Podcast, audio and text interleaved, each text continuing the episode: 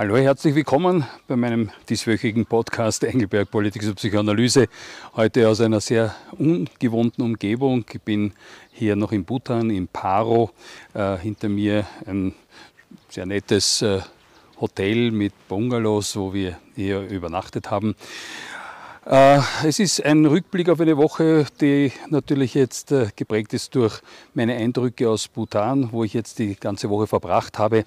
Daher ausschließlich äh, das Thema dieses Land, was ja wirklich sehr interessant ist. Man kommt hierher mit äh, doch diesen auch ähm, allen Vorstellungen, die wir in Europa, in Österreich haben von Bhutan.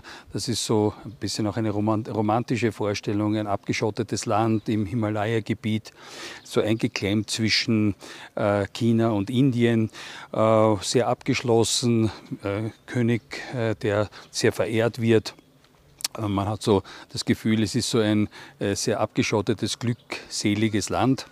Äh, davon stimmt auch wirklich einiges. Also was hier sehr irgendwie einem auch gleich auffällt, ist also im Vergleich zu anderen asiatischen Ländern sehr ruhig. Es ist eine sehr, auch die Leute reden sehr ruhig miteinander.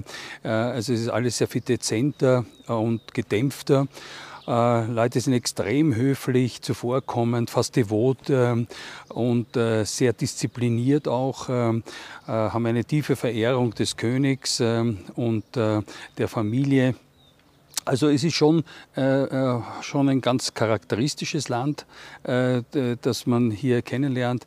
Eine tolle Landschaft, äh, wirklich zum Teil spektakuläre, äh, also Berge, Wasserfälle, äh, wirklich eine tolle, wirklich tolle Eindrücke, die man hat.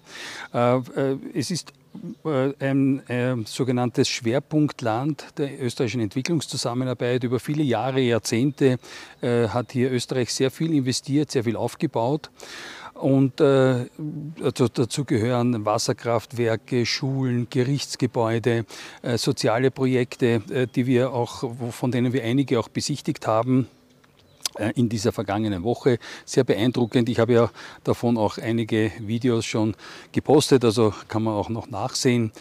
Äh, das ist äh, so, dass sich Bhutan dann auch tatsächlich sehr, sehr gut entwickelt hat. Es gilt also als Erfolgsprojekt auch österreichischer Entwicklungszusammenarbeit und daher wird auch die Entwicklungszusammenarbeit mit Ende 2023 auch beendet. Tatsächlich hat sich auch Bhutan von einem der sogenannten Least Developed Countries rausentwickelt zu einem Low-Mid-Income Country, also hat einen schönen Entwicklungsschritt gemacht. Äh, wie bemerkt man das auch? Es ist ein wirklich offensichtlich hervorragendes Bildungssystem. Leute sprechen alle sehr gut Englisch auch, äh, also es gibt keinen Analphabetismus. Äh, die Gesundheitsversorgung scheint auch sehr gut zu sein. Covid hat hier praktisch kaum ähm, sozusagen Opfer gefordert. Und äh, es ist also insgesamt auch die Kennziffern wie äh, Kindersterblichkeit, Lebenserwartung und so weiter haben sich sehr, sehr gut entwickelt. Äh, es ist äh, aber natürlich die Herausforderung jetzt eines Schwellenlandes. Äh, das heißt, äh, die Frage ist, wie wird sich jetzt Bhutan weiterentwickeln? Und das war auch eine sehr, sehr spannende Erfahrung, das hier so ein bisschen zu versuchen nachzuvollziehen. Es schlägt einem hier auch ein bisschen so die Aura eines, äh, sagen wir so aus dem Kommunismus äh, entgegen. Äh, also die äh, Einrichtungen haben so ein bisschen die Aura, würde ich einmal sagen, äh, des ehemaligen Ostblocks äh, zum Teil. Es ist auch sehr bestimmt durch äh, natürlich den König und auch ähm, durch seine Vorgaben, obwohl es seit einigen Jahren hier eine durchaus funktionierende Demokratie gibt. Es wird auch dieses Jahr wieder Wahlen geben, ein Parlament, das wir ja auch äh, besichtigt haben, besucht haben. Ähm, und äh, die Frage ist, es ist aber noch immer so ein bisschen auch tatsächlich so sowjetisch äh, organisiert. Das heißt, es gibt fünf Jahrespläne. Es ist extrem planwirtschaftlich alles. Also es muss alles genehmigt werden. Es ist sehr, sehr umständlich. Äh, es wird sozusagen alles kontrolliert, überwacht. Also das heißt, es ist eine, ähm, sagen wir, eine Herausforderung, die dieses Land wahrscheinlich auch noch meistern muss, wenn es tatsächlich sich auch weiterentwickeln soll. Frage ist, wo kann sich äh, Bhutan auch wirklich weiterentwickeln?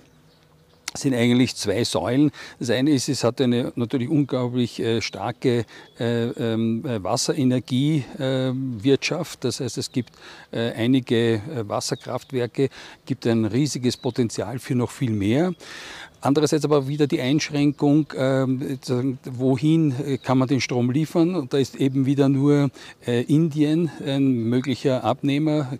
Die Grenze nach China ist ja geschlossen und ähm, Indien bestimmt damit auch äh, die Preise, die zum Teil also äh, auffallend niedrig sind, die Abnahmepreise für den Strom.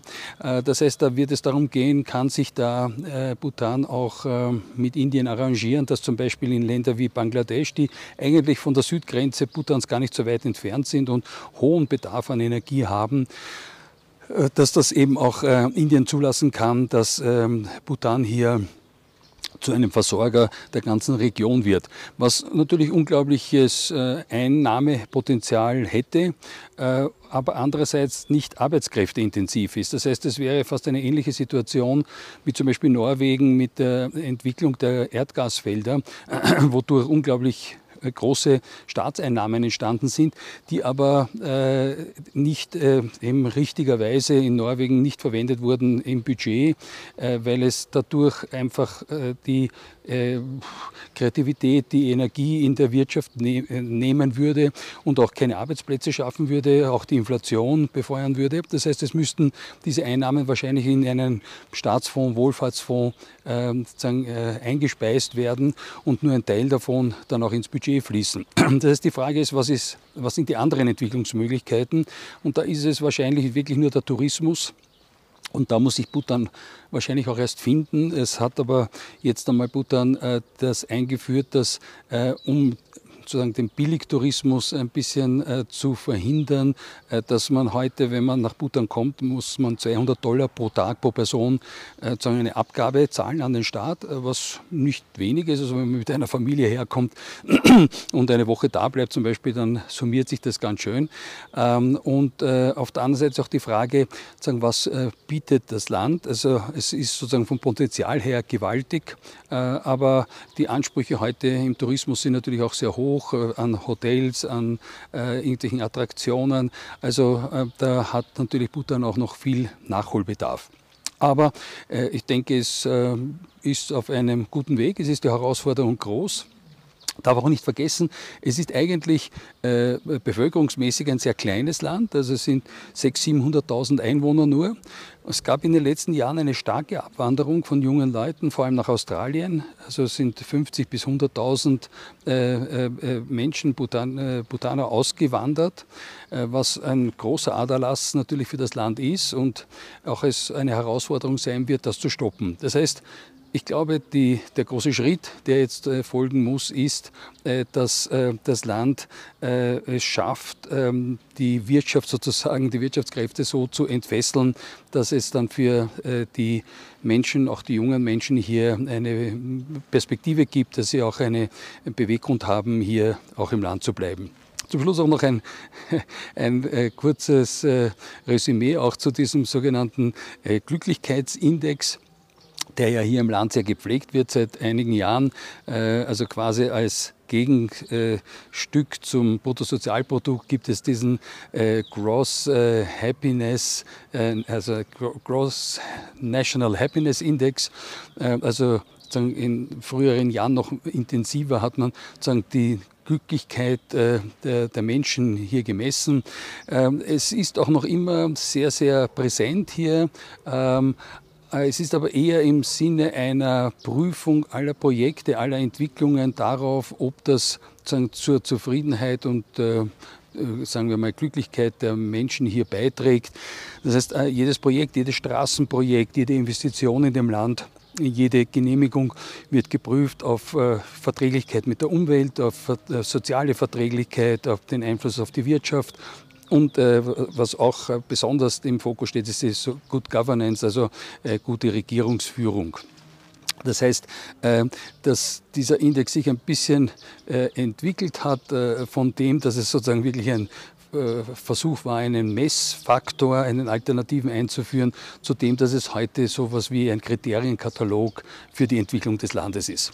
Also alles in allem eine unglaublich spannende Erfahrung, hier gewesen zu sein. Ich freue mich, hier gewesen zu sein. Äh, wir haben hier als Österreicher wirklich einen ausgezeichneten Ruf. Wir wurden da wirklich sehr, sehr herzlich aufgenommen äh, und, und überall begrüßt und bedankt ähm, für das, äh, was wir hier geleistet haben über die vielen, viele Jahre. Das heißt, es wird auch in der Zukunft darum gehen, dass es da eine Partnerschaft zwischen Österreich und Bhutan auch weiterhin gibt, auf sozusagen auf Augenhöhe, eine wirtschaftliche Zusammenarbeit. Wir haben da auch auf politischer Ebene einige Ideen entwickelt, wie Österreich und Bhutan da auch weiter zusammenarbeiten können. Insgesamt also ein wirklich sehr, sehr erfreulicher, spannender Besuch. Wahrscheinlich einer meiner spannendsten Reisen äh, bisher. Äh, freue mich, dass ich da ein bisschen darüber berichten konnte. Und äh, freue mich, wenn Sie auch nächste Woche wieder dabei sind, wenn ich mich dann aus Wien wieder melde bei Engelberg Politik und Psychoanalyse. Wiedersehen.